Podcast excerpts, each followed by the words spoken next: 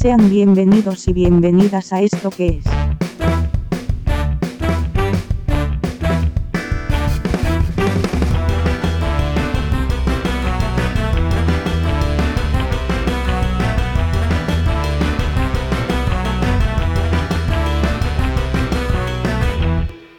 Un podcast negro.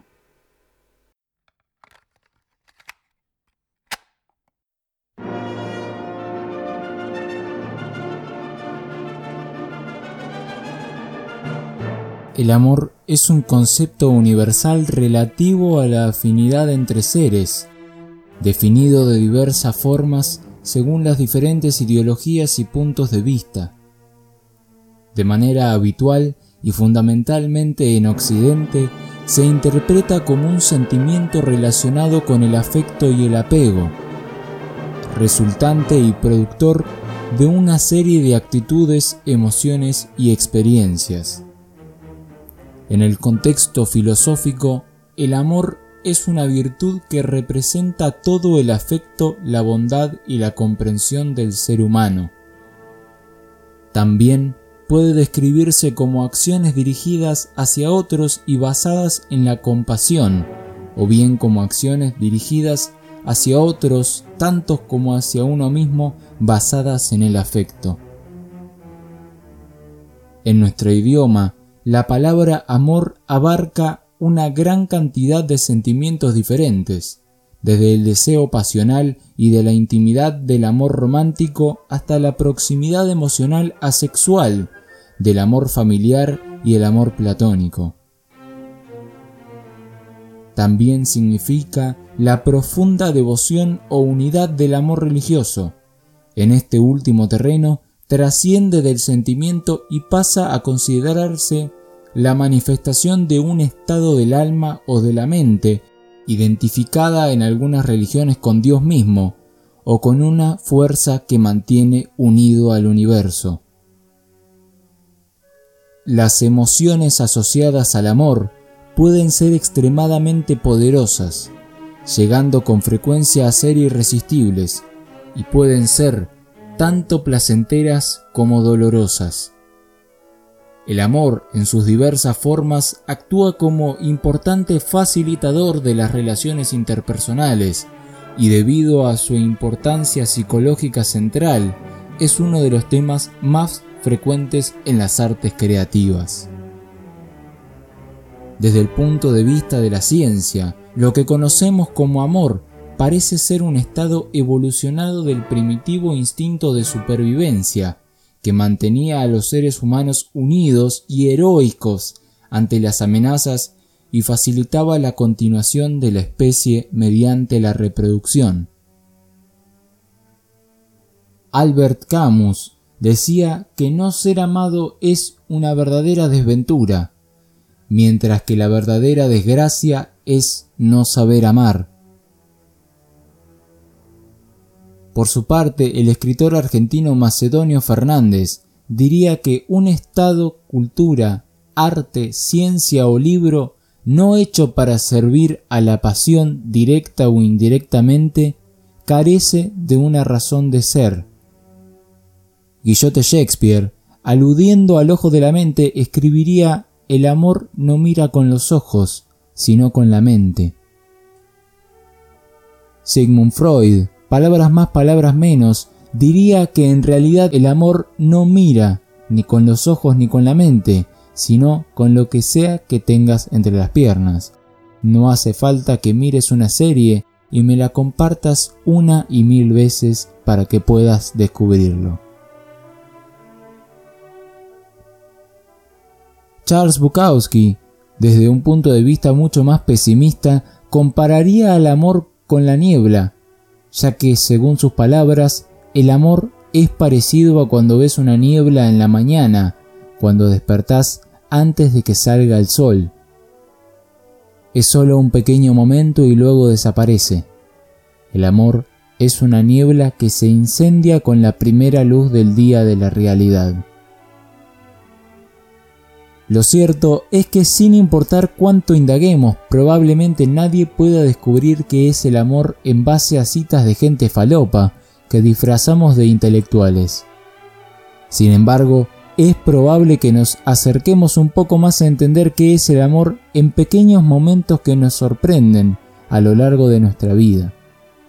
Recovecos que olvidamos, pero que le brindan destellos de verdades a las incógnitas más grandes de nuestra vida. Por ejemplo, algo que me pasó a mí, cuando una madrugada fría en un patio cervecero junto a un grupo de amigas y amigos que nos habíamos reunido con el fin de subirle el ánimo a alguien que después de tres años se había separado.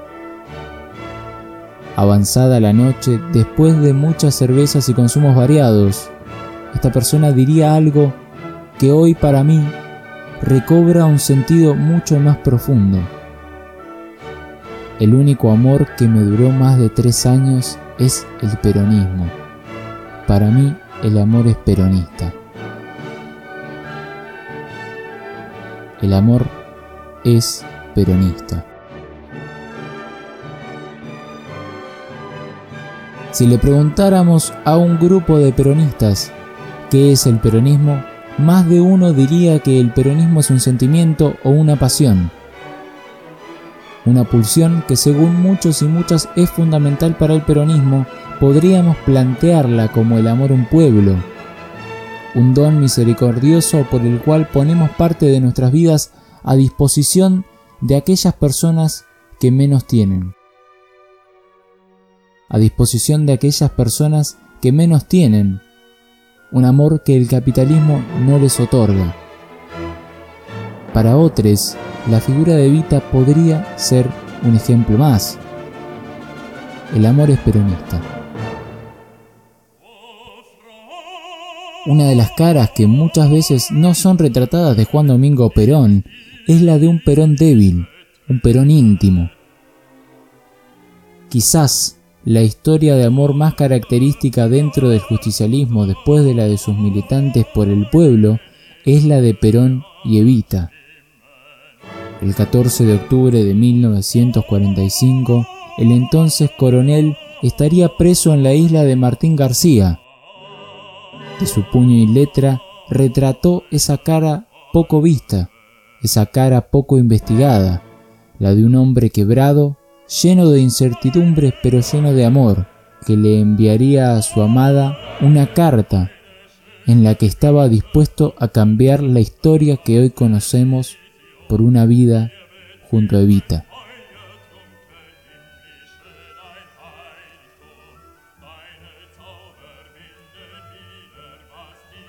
Mi adorado tesoro, solo cuando estamos alejados de las personas queridas podemos medir el cariño que nos inspira. Desde el día que te dejé ahí, con el dolor más grande que puedas imaginar, no he podido tranquilizar mi triste corazón. Hoy sé cuánto te quiero y sé que no puedo vivir sin vos. Esta inmensa soledad solo está llena con tu recuerdo. Hoy he escrito a Farrell pidiéndole que me acelere el retiro. En cuanto salga nos casaremos y nos iremos a cualquier parte a vivir tranquilos. Desde casa me trasladaron a Martín García y aquí estoy, no sé por qué, y sin que me hayan dicho nada. ¿Qué me decís de Farrell y de Ábalos?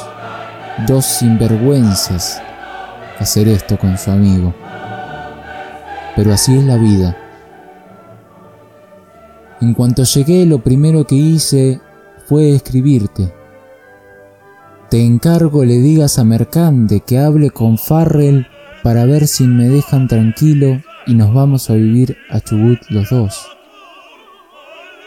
Pensaba también que conviene iniciar algunos trámites legales.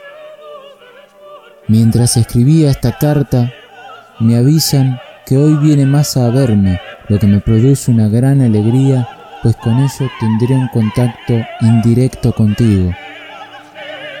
Yo estaría tranquilo si supiese que vos no estás en ningún peligro y te encuentras bien. Estate muy tranquila. Massa te contará cómo está todo. Trataré de ir a Buenos Aires por cualquier modo, de modo que puedes esperar tranquila y cuidarte mucho la salud. Si sale del retiro, nos casaremos al día siguiente y si no sale, yo arreglaré las cosas de otro modo, pero liquidaremos esta situación de desamparo que tú tienes ahora. Viejita de mi alma, tengo tus retratitos en mi pieza y los miro todo el día con lágrimas en mis ojos. Que no te vaya a pasar nada porque entonces habrá terminado mi vida. Cuídate mucho y no te preocupes por mí, pero quereme, quereme mucho, que hoy lo necesito más que nunca. Tesoro mío, tené calma y aprendí a esperar. Esto terminará y la vida será nuestra. Con lo que he hecho hoy, justificado ante la historia, y sé que el tiempo me dará la razón. Empezaré a escribir un libro sobre esto y lo publicaré cuanto antes. Veremos entonces quién tenía la razón. El mal de este tiempo y especialmente de este país son los tontos. Y tú sabes bien que es peor un bruto que un malo. Bueno, mi alma, querría seguirte escribiendo todo el día, pero hoy Masa te contará más que yo. Falta media hora para que me vengan a buscar. Mis últimas palabras de esta carta quiero que sean para recomendarte calma y tranquilidad. Muchos, pero muchos besos y recuerdos para mi chinita querida. Perón.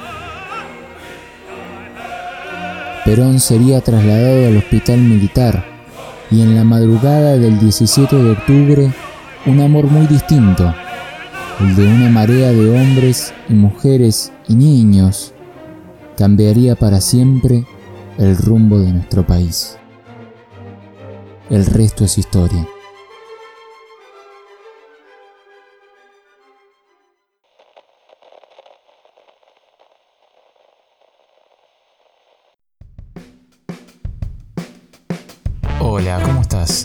Gracias por escuchar este podcast.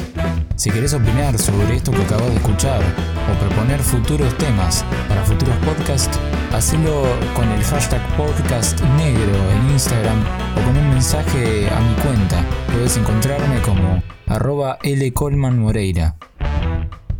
No sé con cuánta frecuencia van a salir estos podcasts, así que te invito a suscribirte acá en Spotify o en Instagram que voy a ir subiendo cuando vayan saliendo.